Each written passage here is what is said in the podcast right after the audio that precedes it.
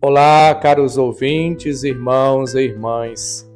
Abramos os nossos corações e nossos ouvidos para fazermos um encontro com a palavra de vida e salvação e nos deixarmos orientar e capacitar pelo Senhor. Encontramos o Messias. O Senhor esteja convosco. Ele está no meio de nós. Proclamação do Evangelho de Jesus Cristo segundo João, capítulo 1, versículos 35 a 42. Glória a vós, Senhor. Naquele tempo, João estava de novo com dois de seus discípulos e, vendo Jesus passar, disse: Eis o Cordeiro de Deus. Ouvindo essas palavras, os dois discípulos seguiram Jesus.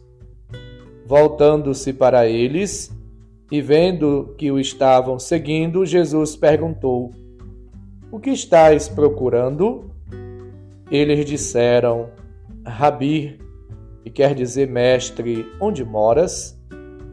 Jesus respondeu: Vinde ver. Foram, pois, ver onde ele morava e nesse dia permaneceram com ele. Era por volta das quatro da tarde. André, irmão de Simão Pedro, era um dos dois que ouviram as palavras de João e seguiram Jesus. Ele foi encontrar primeiro seu irmão, Simão, e lhe disse: Encontramos o Messias, que quer dizer Cristo. Então André conduziu Simão a Jesus. Jesus olhou bem para ele e disse: Tu és Simão, filho de João. Tu serás chamado Cefas, que quer dizer pedra. Palavra da salvação. Glória a vós, Senhor. Ao ouvirmos este relato, dos primeiros discípulos chamados por Cristo e também ouvir o testemunho de João Batista e a apresentação de Cristo indicando com o dedo como o cordeiro que tira o pecado do mundo, somos chamados a nos abrir ao dom, à graça, ao projeto do Pai e nos deixarmos conduzir, guiar, transformar pela Sua palavra. João Batista dá testemunho de Jesus e leva alguns dos seus discípulos a seguirem Jesus. Portanto, a fé e o seguimento. O caminho para alguém se tornar discípulos tem traços característicos. Tudo começa a partir do testemunho e do anúncio de uma testemunha qualificada. João Batista, neste caso. Eis o Cordeiro de Deus. Segue-se o caminho do discipulado. Seguiram Jesus. Percebemos aí o encontro pessoal de comunhão com o Mestre. Foram e viram onde ele morava. Ficaram com ele. O encontro, portanto, compreende um diálogo com Jesus que fala da sua identidade e convida a uma experiência de vida profunda com ele. E esta experiência terminou com a profissão de fé. Encontramos o Senhor. André, um dos que fez a experiência, levou o irmão a Jesus. Quem faz a experiência com Cristo, não fica contente com a mensagem somente para si, mas se abre aos outros. A alegria é partilhada, a pessoa divulga, anuncia e deseja que mais e mais pessoas façam a mesma experiência salvadora. É uma experiência de transformação, de vida nova, que enche a pessoa de alegria de júbilo, de satisfação. Portanto, o encontro com Cristo dilata o coração daqueles e daquelas que são chamados e fazem a experiência do Senhor. Ficam encantados com as pessoas de Jesus, com a sua humanidade, e ao mesmo tempo eles se lançam no caminho para chegarem ao conhecimento de Jesus e observar as suas atitudes.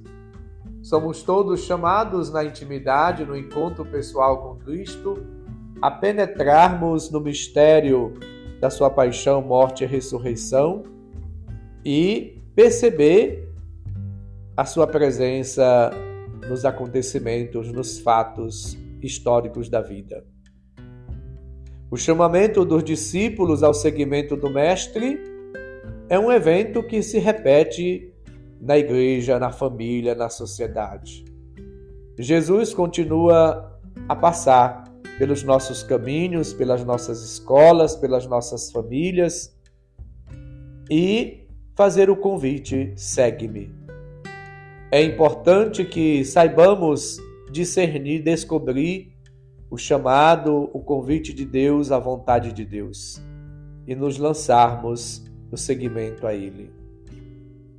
Na vida de cada um de nós é preciso o encontro com Cristo, que muda, que transforma de maneira radical a vida. Deus continua a nos surpreender com o seu chamado, com a sua iniciativa, ao continuar se apresentando e convidando, convocando mais e mais pessoas para o trabalho da messe. Portanto, estejamos atentos ao chamado do Senhor. Ei, você aí, já escutou o chamado de Deus? Já deu uma resposta para o Senhor? A nossa vocação deve ser, portanto, cheia, repleta de amor, de generosidade, de alegria, de júbilo, de satisfação, de dedicação, de disponibilidade, simplicidade, modéstia, humildade, para que possamos seguir a Cristo na força do Espírito Santo, como nos lembra 2 Coríntios 1, 3 seguintes e Atos dos Apóstolos 9, 13. Viver, portanto, na presença, na graça de Deus e viver a nossa vida e missão como um dom, como uma graça recebida do Senhor. A vida de união com Cristo deve, portanto, ser alimentada, nutrida cada dia, através da oração, da meditação da Sua palavra, da dedicação a Deus, do amor ao Senhor e ao próximo. Peçamos ao Senhor hoje a graça de permanecermos na Sua presença e de buscarmos realizar, cumprir e fazer Sua vontade todos os dias da nossa vida. E deixemos-nos guiar, conduzir transformar, iluminar pelo Senhor. Que no seguimento de Cristo no dia a dia possamos redescobrir a beleza, a grandeza, a maravilha de vivermos na companhia do Senhor.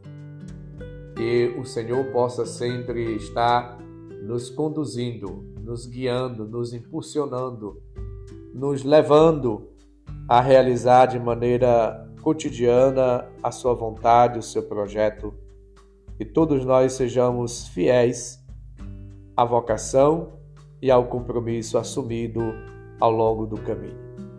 O Senhor esteja convosco, Ele está no meio de nós.